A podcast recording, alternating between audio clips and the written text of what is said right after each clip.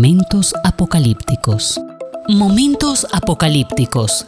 Hay mitos, hay mitos, verdades y señales que generan varios interrogantes. Y si tal vez... Bueno, ¿qué más da? Ellos serán analizados en, Momentos, apocalípticos. Hola, ¿qué tal? Sean todos bienvenidos a este podcast Momentos Apocalípticos. Y qué bueno que hoy podamos mirar las principales características de la literatura apocalíptica, esos rasgos con los cuales uno debe de llegar a tener la lectura bíblica. Como hemos dicho en el programa anterior, hay distintos géneros, géneros como de novela, crónicas, y cuando uno va a cine se encuentra con distintos también géneros de estas películas, policíaca, suspenso, comedia, romance. Cada una de ellas tiene que mirarse desde ese género en el cual ha sido filmada. Lo mismo sucede con los textos bíblicos. Y el libro de Apocalipsis es uno de los más, eh, digámoslo de esta manera, eh, difíciles dentro del concepto general de la gente, pero cuando uno tiene los rasgos literarios, realmente uno se fascina con la lectura. Cuando empieza a leer, ya no quiere salir de ese texto porque el texto a uno lo invita a seguir, porque uno quiere saber qué es lo que va a continuar. Comienza con una serie de imágenes, de símbolos, y uno quiere ver cómo se va a ir desarrollando la idea que esos símbolos expresan.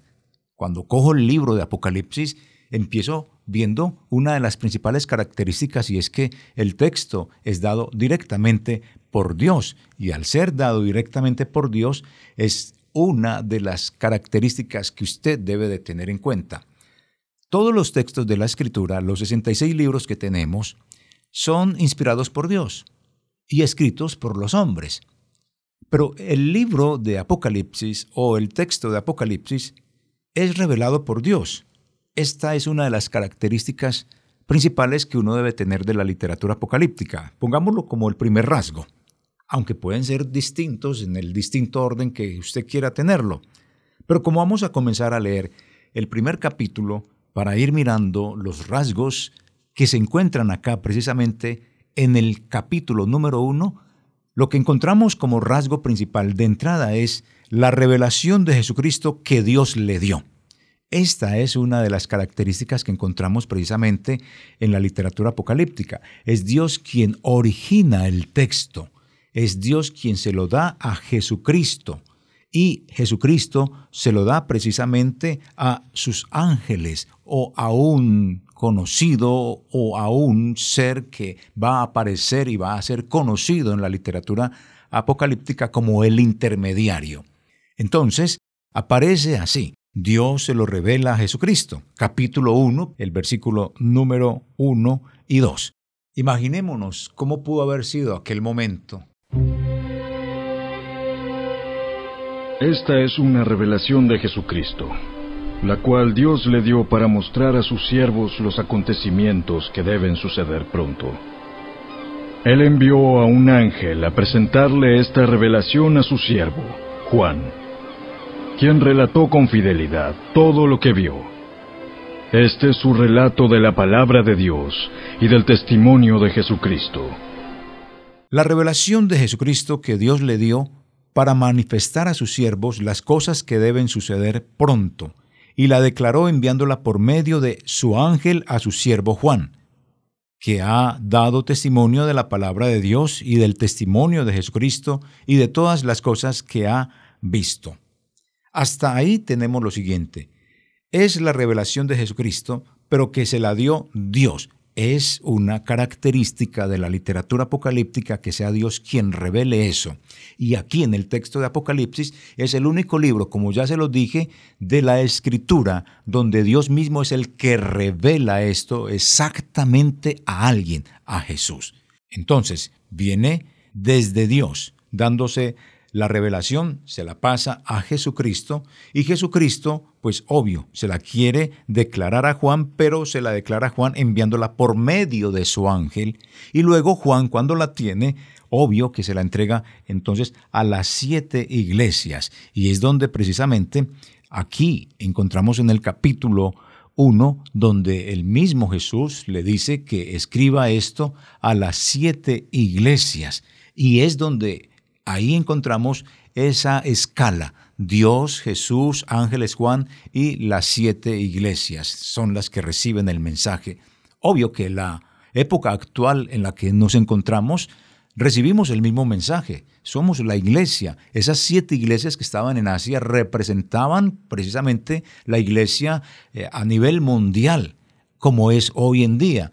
Cada congregación ubicada en cada lugar del mundo, en cada área de una ciudad, en cada rinconcito, del mundo conocido o no conocido, donde se predique la palabra del Señor, a ella también le corresponde esta revelación que Dios dio a Jesús, Jesús a sus ángeles, sus ángeles o su intermediario a Juan, y Juan se lo dio a la iglesia. Y hablo aquí de sus intermediarios porque en el texto de Apocalipsis va a haber algunas ocasiones donde aparecen varios ángeles revelándole precisamente a Juan sobre el significado de un símbolo o explicándole algo que él todavía no ha entendido.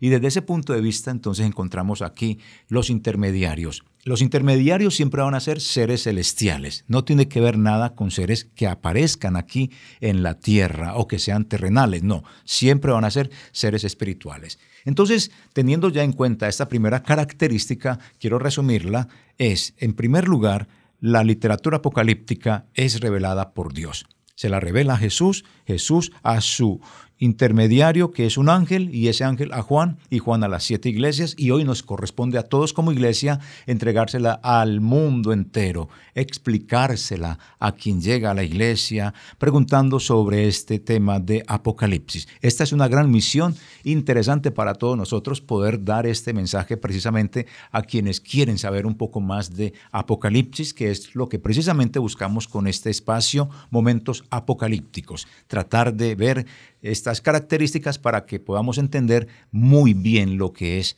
este texto y llegarnos a él de una manera amable, tranquila y que el texto nos esté hablando y que uno pueda disfrutar desde el inicio hasta el final la lectura, porque realmente uno ya quiere saber qué es lo que Dios le ha revelado a Jesús para uno conocerlo, vivirlo, experimentarlo.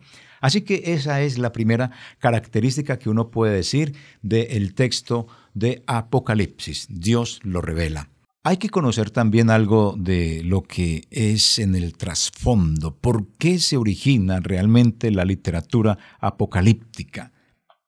Pues bien, en la historia, y si miramos el texto de Daniel, encontramos que Daniel prácticamente fue el gestor de esta literatura apocalíptica, porque estaban en Babilonia, y a partir del capítulo 7 de Daniel, se comienza precisamente a hablar de esa situación de apocalipsis, de dificultades, de emergencia nacional, de una crisis de fe, de una opresión que los llevaba hasta casi ahogarse sin poder tener al Dios de ellos, al Dios hebreo, en medio de tantos dioses babilónicos, en medio de tantas filosofías e ideologías que se trabajaban allí, esto estaba ahogándolos en su fe y es una crisis que están viviendo precisamente, una crisis de esperanza.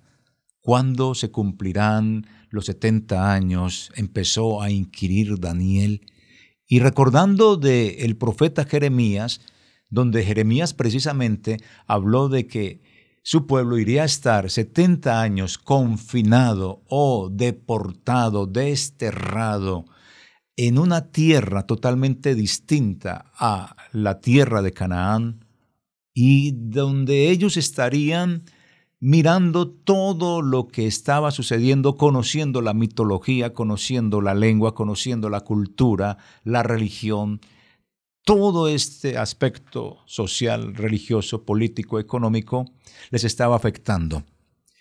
Existía una crisis de fe realmente.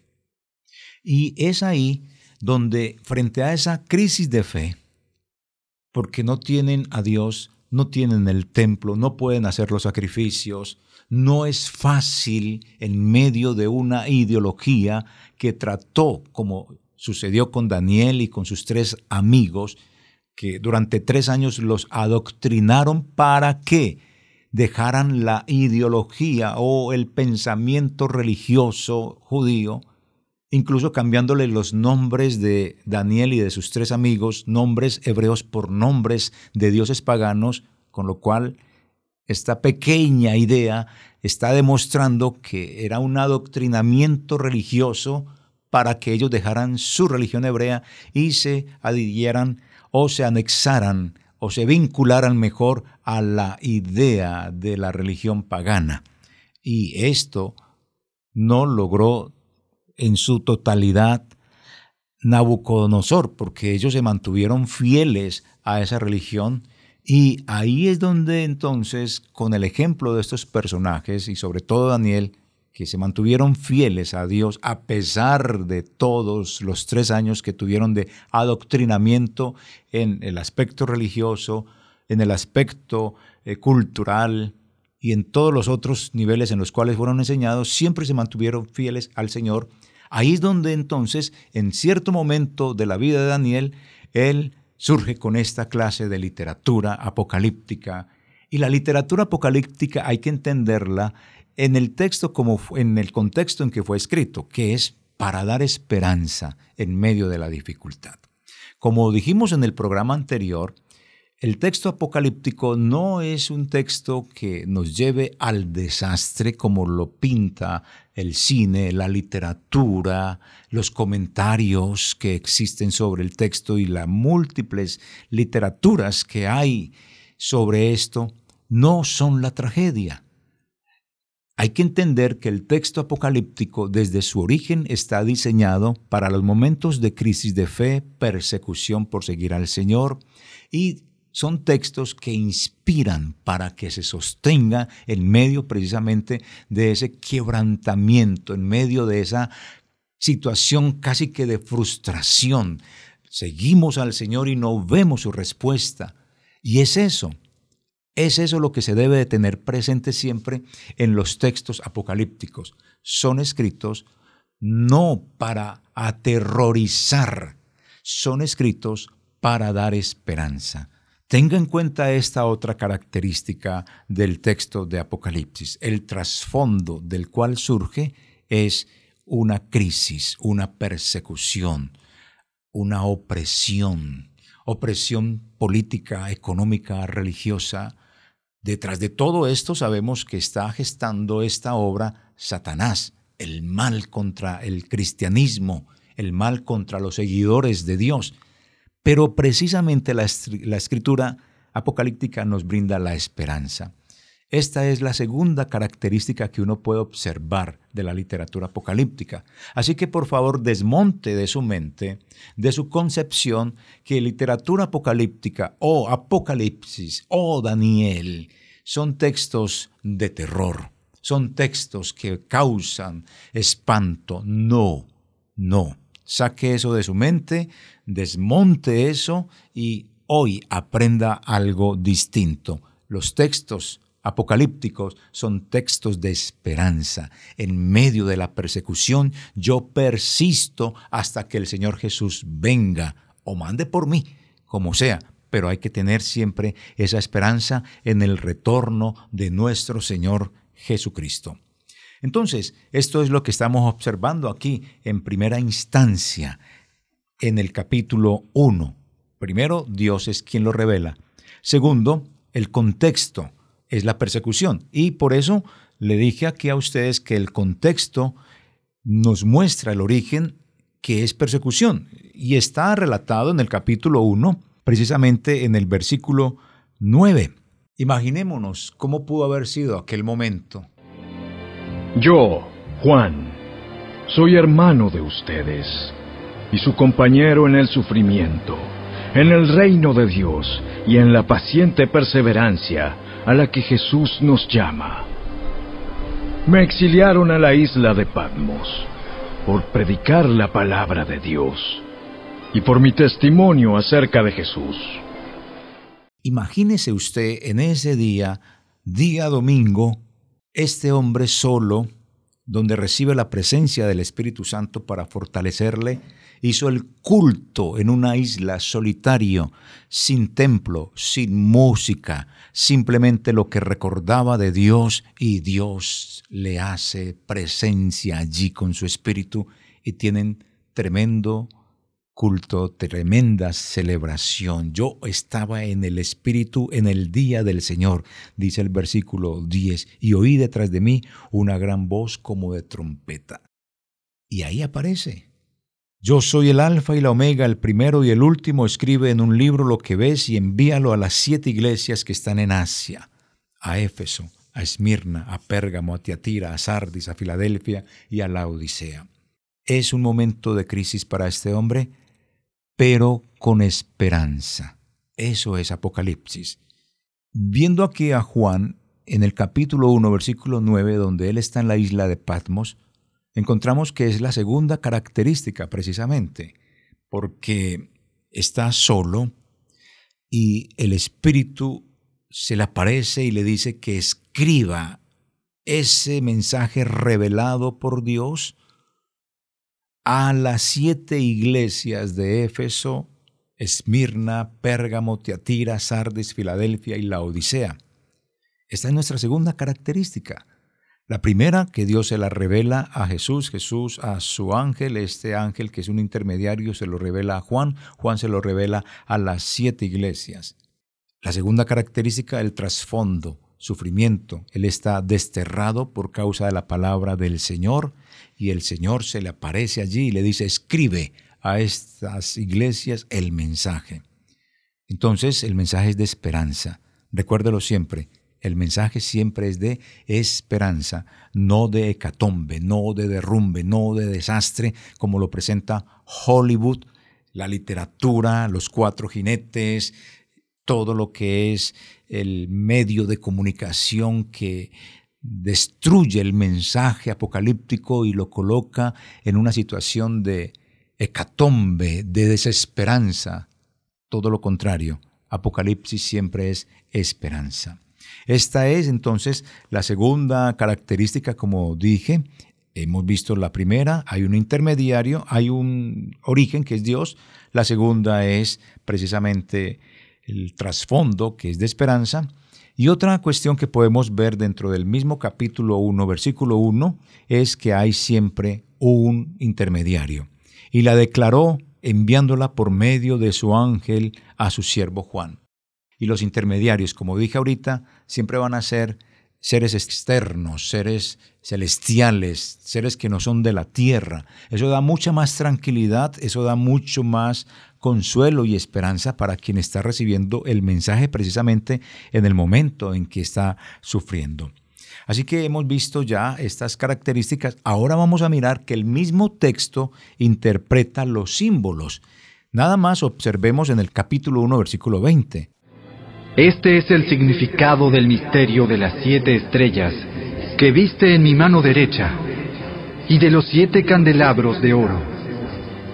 Las siete estrellas son los ángeles de las siete iglesias y los siete candelabros son las siete iglesias.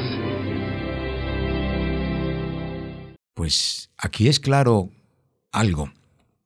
Cuando el texto de Apocalipsis entrega un símbolo, él mismo lo explica. Y no tenemos que ir a buscar ni literatura extrabíblica, ni comentarios de gente que supuestamente hace el análisis del texto bíblico y comienza a hacer un anacronismo, de darle un significado a un elemento o a un símbolo que aparece en el texto con un texto o con un significado de la actualidad.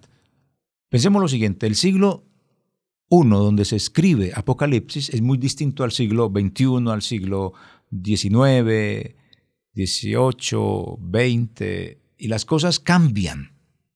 En ese siglo I no existían celulares.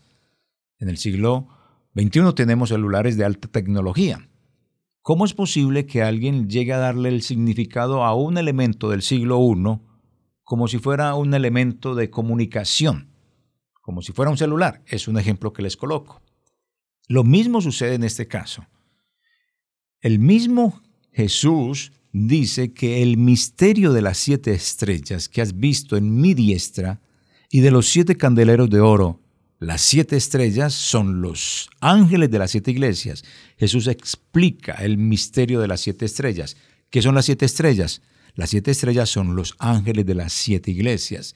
Si está perdido en el texto, le recuerdo, capítulo 1, versículo 20. Y luego explica, los siete candeleros que has visto son las siete iglesias. Es decir, él mismo da el significado. Entonces no tenemos que ir ni a un programa de televisión, de enlace, buscando por allá un predicador que le dé una explicación inverosímil de lo que quiere decir los candelabros y de lo que quieren decir las estrellas. No, venga aquí al mismo texto. El texto le dice, las siete estrellas son los siete ángeles y los siete candeleros son las siete iglesias. Eso ya está ahí. Esa es otra de las características de la literatura apocalíptica. Ella misma da la explicación, por favor. Entonces, seamos eh, concretos en esto. Para buscar una explicación en la literatura apocalíptica, el mismo texto lo va a dar. Es decir, que si Apocalipsis tiene 22 capítulos, el símbolo que aparece en el primer capítulo puede estar explicado ahí mismo en el primer capítulo, como en este caso, que está explicado ahí. que son las siete estrellas? que son los siete candeleros? Recuérdelo, las siete estrellas son los siete ángeles de las iglesias y los siete candeleros son las iglesias. No tiene que ir solo a buscar a otra parte. Pero supongamos que no estuviera explicado aquí en el capítulo 1 las siete estrellas y los siete candeleros, entonces hay que buscarlo en los 22 capítulos, el significado.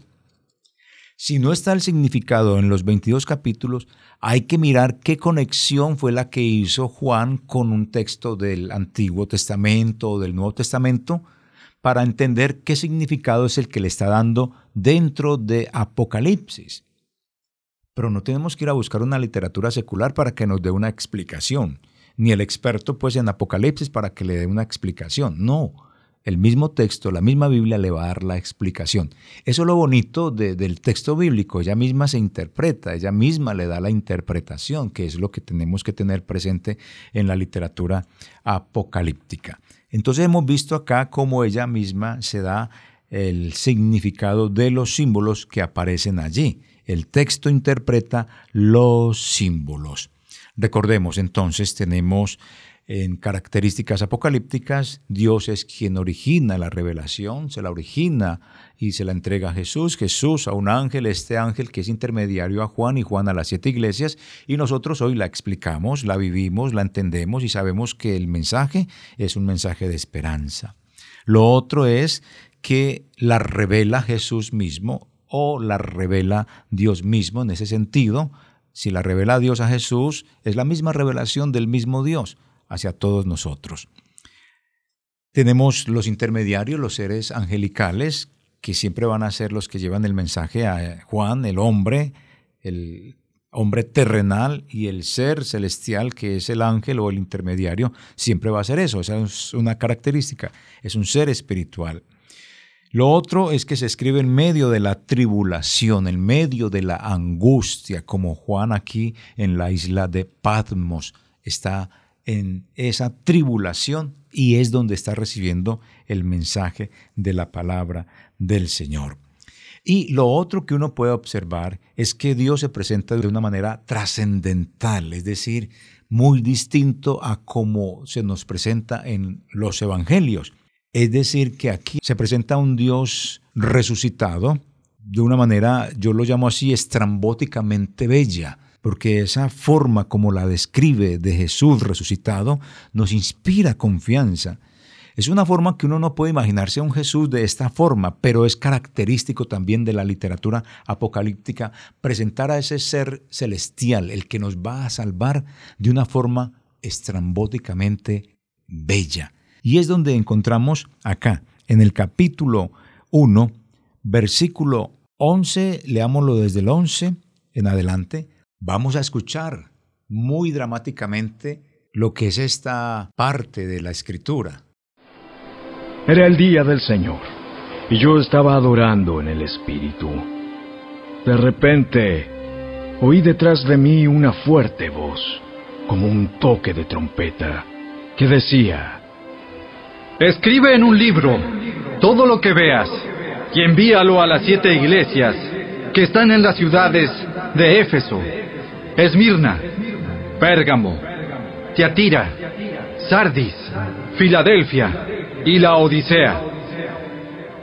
Cuando me di vuelta para ver quién me hablaba, vi siete candelabros de oro. Y de pie en medio de los candelabros había alguien semejante al Hijo del Hombre. Vestía una túnica larga, con una banda de oro que cruzaba el pecho. La cabeza y el cabello eran blancos como la lana, tan blancos como la nieve, y los ojos eran como llamas de fuego. Los pies eran como bronce pulido refinado en un horno, y su voz tronaba como potentes olas del mar. Tenía siete estrellas en la mano derecha, y una espada aguda de doble filo salía de su boca. Y la cara era semejante al sol cuando brilla en todo su esplendor como le he dicho, es una belleza que encanta. Y cada una de estas características de este Dios resucitado estará presente en las iglesias, o más que en las iglesias, estará presente en la iglesia de Él, que está distribuida precisamente en siete regiones de Asia. Y esas partes que se describen de Él en ese texto son las que se van a estar mostrando en cada una de las iglesias. Es decir, una partecita de él va a estar en una iglesia, otra partecita de él va a estar en otra iglesia. Es así. No exactamente, él va a estar presente en todo su ser en cada una de las iglesias. Solo que para representar que Él está en las iglesias, va a coger una partecita de esta descripción que acabamos de escuchar en nuestra lectura bíblica, de esa descripción de Jesús, se pone en cada una de las iglesias. Escuchemos lo que nos dice este texto capítulo 2, en la primera parte, versículo 1, que dice, Escribe esta carta al ángel de la iglesia de Éfeso. Este es el mensaje de aquel que tiene las siete estrellas en la mano derecha, del que camina en medio de los siete candelabros de oro. Es decir, aquí se presenta una parte de Jesús. ¿Cuál parte de Jesús que aparece descrito en el capítulo 1 el texto que acabamos de escuchar, aparece aquí en el capítulo 2, versículo 1, pues dice, el que tiene las siete estrellas, eso es una parte de Jesús, las siete estrellas en su diestra, el que anda en medio de los siete candeleros de oro, esa es otra parte de Jesús. Con eso quiere decir que Jesús está presente en la iglesia. No que esté una partecita, no, sino que su presencia, está allí en la iglesia del Señor, sea aquí en Colombia, Medellín, Bello, en el mundo entero, en cualquier parte, su presencia está allí, siempre mirando, observando cómo es precisamente el comportamiento de cada uno de nosotros como integrantes de la iglesia de Cristo. Esa es otra de las características que se muestra aquí en este capítulo 1. ¿Y por qué aparece él así, de esa forma trascendental? en esa forma eh, tan estrambóticamente bella, con su rostro como un sol, de su boca como una espada y sus pies sobre bronce bruñido como bronce bruñido. ¿Por qué se nos presenta todo esto? Porque aquí se está presentando a Jesús resucitado. Y sabemos que en la parte humana, a todos los seres humanos nos da miedo la muerte, por lo general. Y, la muerte es un misterio. Y sobre todo en el libro de Apocalipsis, cuando Juan está en la isla de Patmos, eh, desterrado, muy probablemente él está pensando que va a morir. Y muy probablemente en este tiempo existan persecuciones contra la iglesia.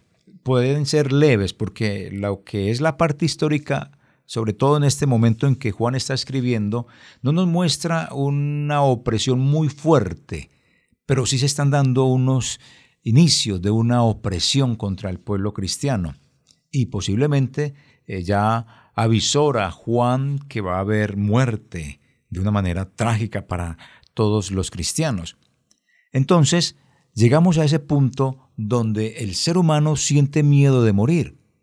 Y se llega a preguntar uno, porque en la actualidad uno se pregunta así, Bueno, si vale la pena ser cristiano, si vale la pena sufrir por seguir a Jesús, si vale la pena hasta morir por seguir a Jesús, perder trabajo, a veces hasta perder la comunicación con la familia, perder oportunidades de pronto de uno eh, tener mejor o más posibilidades de ir ascendiendo, más comodidad, simplemente por ser honrado, simplemente por no mentir, simplemente porque uno tiene que dar un testimonio y mostrar que Jesús lo ha cambiado a uno, si se justifica realmente todo esto.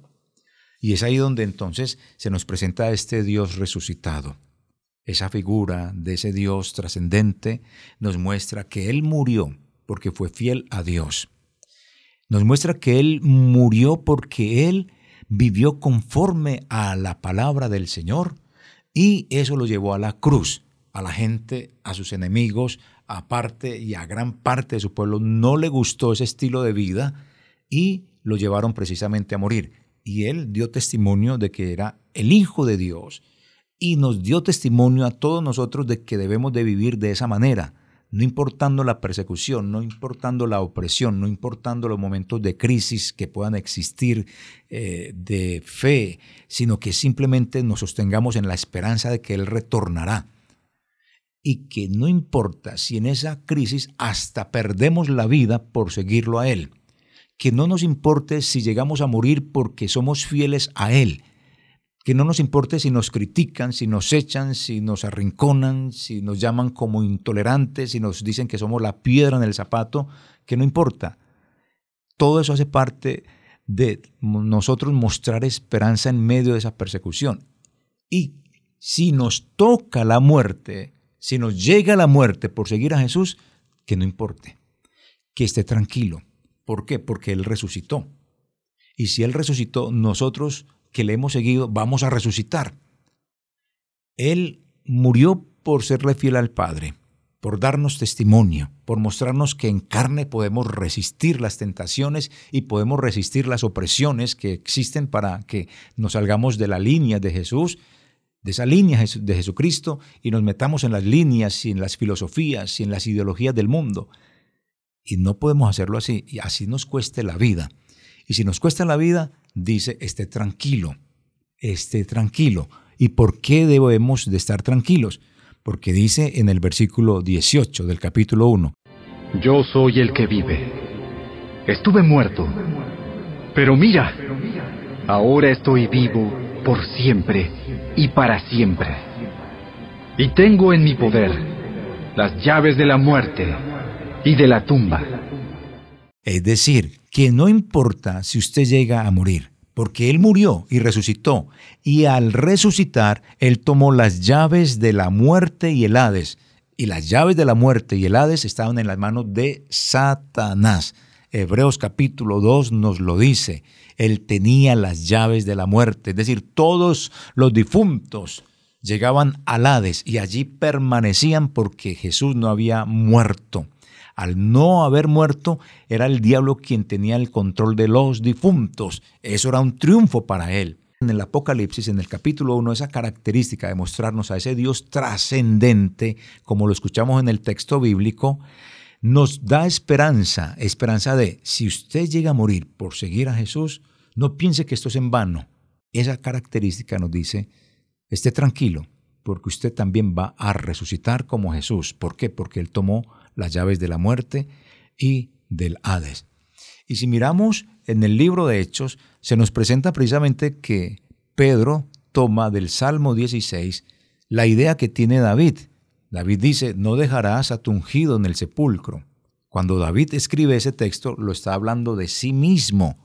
Pero cuando en el libro de Hechos tiene que hablar de Jesús, Pedro, pues dice eso, precisamente, a este a este que ustedes crucificaron, el Padre no lo dejó en el Hades. El Padre no dejó que él viera, corrupción, sino que lo resucitó. Y ahí es donde entonces vemos que el Hades no puede retener a Jesús. Las puertas del Hades no prevalecerán contra la iglesia. Es decir, cuando Jesús muere, tres días está en el Hades, sin vida, no hay conocimiento, no hay resurrección. como se enseña a veces, que es que él bajó a, los bajó a la tierra a predicarle a los espíritus. No, él murió literalmente y estuvo en el Hades tres días, pero el Hades no lo pudo retener. Y si no lo pudo retener, entonces resucitó. Y por eso es que se presenta en este capítulo 1, versículo 18, diciendo, el que vivo, el que estuvo muerto, más he aquí vivo por los siglos de los siglos. Amén. Y tengo las llaves de la muerte y el Hades. Es decir, triunfé. Usted también va a triunfar, usted también va a resucitar. Esto de estas características, cuando lo vemos desde este punto de vista, nos alienta mucho para seguir leyendo el texto, para seguir entrándonos en el capítulo 2 y en el resto, para entender qué es lo que Él nos quiere decir. Si uno puede llegar a hacer un resumen de esto, uno diría aquí, Dios revela a Jesús, Jesús le revela a su ángel, este ángel que es un intermediario, le revela a Juan y Juan se lo revela a las iglesias, una de las características que es dado por Dios. La segunda característica que está ahí en ese mismo pasaje, hay un intermediario. Ese intermediario siempre va a ser un ser celestial que le entrega un mensaje a un ser terrenal. Un ángel se lo entrega a Juan y Juan a la iglesia. Si vemos la siguiente característica es que están en crisis. Juan está en Patmos. Al estar en Patmos, allí recibe la fortaleza del Señor. Hay una persecución y él le dice, tranquilo. Y tiene un culto, el Espíritu de Dios con Juan a Dios y ahí recibe fortaleza y le escribe a las siete iglesias. Encontramos que cuando habla de los símbolos, los símbolos se interpretan ahí mismo, en el capítulo 1, como lo hemos observado en el versículo 20. Las siete estrellas son los siete ángeles, los siete candeleros son la iglesia. No hay que buscar la interpretación. El mismo texto de Apocalipsis se da ese significado, lo interpreta para que nosotros no nos perdamos. Y también nos dice que este Dios que ha resucitado, que se nos muestra en ese capítulo 1, versículo 11 hasta el 16, de esa forma tan estrambóticamente bella, se nos muestra este Jesús resucitado para decirnos, tranquilo, usted va a morir por seguirme, por ser fiel, pero yo resucité porque hice lo mismo. Y al resucitar tomé las llaves de la muerte y del Hades. El Hades ya no podrá retener a nadie, ni la muerte podrá retener a nadie. Usted muere y tiene la esperanza de resucitar. Usted va a morir y se va a encontrar conmigo. Usted va a morir porque me siguió y fue fiel y va a resucitar como yo resucité. Él es la primicia de las resurrecciones. Entonces, esa es otra de las características que podemos observar precisamente aquí en este capítulo 1 de Apocalipsis, donde se nos muestra a este Jesús para inspirarnos a que todos podamos vivir como Juan, en un momento de crisis sin perder la esperanza. Por eso es interesante que cuando usted observe todas las películas, la literatura, y lo que en los medios de comunicación se nos presenta a través de Apocalipsis, tenga en este momento estas características que le van a ayudar a usted a entender si lo que están diciendo de Apocalipsis, si lo que están mostrando en una película de Apocalipsis o lo que está escribiendo algo o la literatura sobre Apocalipsis es o no es acorde a lo que es el mensaje de Dios para nosotros porque por lo general siempre es tergiversado el mensaje de Apocalipsis, porque se pretende con todo esto, cuando se tergiversa, cuando se muestra que Apocalipsis no es esperanza sino desastre, todo esto genera comercio, todo esto genera industria. Y es que, ¿cómo no va a generar industria el terror? El terror genera industria. Eso es ya comprobado. La gente, a pesar de que le da miedo, también quiere, eh, digámoslo así, consumir miedo y paga por el miedo y va y mira y aún más así quiere tener más información sobre ese terror, sobre ese miedo. Eso es como cuando uno pasa por eh, cerca a un accidente donde hay una persona, donde hay varios heridos o donde de pronto hay un muerto y uno pasa y quiere mirar y mira y se para ahí y uno va en el vehículo y hasta detiene el vehículo o la marcha se vuelve lenta y se forman los trancones por estar mirando el accidente. Y después sale uno diciendo, uy, yo no quería estar por aquí, esta imagen está en mi mente y me está atormentando porque eh, detuve el carro, porque me paré para eh, mirar ahí esto. y se llena de una situación de emoción, de miedo, de terror, pero quiso hacerlo porque humanamente nosotros estamos llamados como a eso, a meternos hacia el mal, a meternos hacia aquellas cosas que no son las correctas. Lo mismo sucede con Apocalipsis cuando se presenta de esa manera desastrosa, eso consume, a la gente le gusta mirar eso y decir lo desastroso que es Dios. Mire hasta dónde Dios nos va a meter, mire hasta dónde Dios nos va a llevar de una manera trágica. Y no, conozca estas características y estos rasgos de la literatura apocalíptica como se los he estado explicando y podemos acercarnos al texto de Apocalipsis de una manera diferente. Así que resumo lo de este capítulo. Rasgos de la literatura apocalíptica encontramos. Dios es quien origina la revelación, se la da a Jesús, Jesús a su ángel, este ángel es intermediario y se la entrega a Juan y Juan a las siete iglesias. Otra característica es el intermediario. En este caso, el intermediario es un ángel que le entrega el mensaje a Juan. Otra característica es la tribulación o la persecución. Juan está en Patmos. ¿Por qué? Porque estaba predicando a Jesús y decidieron desterrarlo para que no siguiera siendo la piedrita en el zapato de aquellos hombres que no les gustaba el Evangelio. Entonces se escribe Apocalipsis en momentos de crisis de fe, de opresión, de persecución, para dar esperanza, no desesperanza como lo muestra la literatura, el cine, que muestra Apocalipsis de una manera de desastre. En cambio, aquí Apocalipsis, si lo leemos todo, nos muestra siempre esperanza. Esa es la característica. Se escribe para dar fe en momentos de crisis. Se escribe en momentos de desesperanza para dar esperanza. Otra característica, el texto realmente interpreta los símbolos, no hay que buscarlos en otra parte. Otra característica que podemos encontrar es que el Cristo resucitado da esperanza. Eso nos quiere decir, mire, yo di mi vida, a mí me mataron, pero resucité y tengo las llaves del Hades y del infierno, del Hades y de la muerte. Usted que me sigue, usted quizá va a morir, pero tenga la esperanza que va a resucitar. Teniendo en cuenta estas cinco características, uno puede acercarse al texto de Apocalipsis sin ningún miedo, sin terror, y esto a uno le va a fascinar seguir leyendo Apocalipsis, como lo vamos a seguir viendo en nuestro próximo capítulo. Así que síganos en nuestras diferentes plataformas donde estamos con este podcast Momentos Apocalípticos y también vaya dándole publicidad en medio de sus redes sociales a este capítulo que está mostrando las características o rasgos de la literatura apocalíptica. Y si quiere escribirme, hágalo a mi correo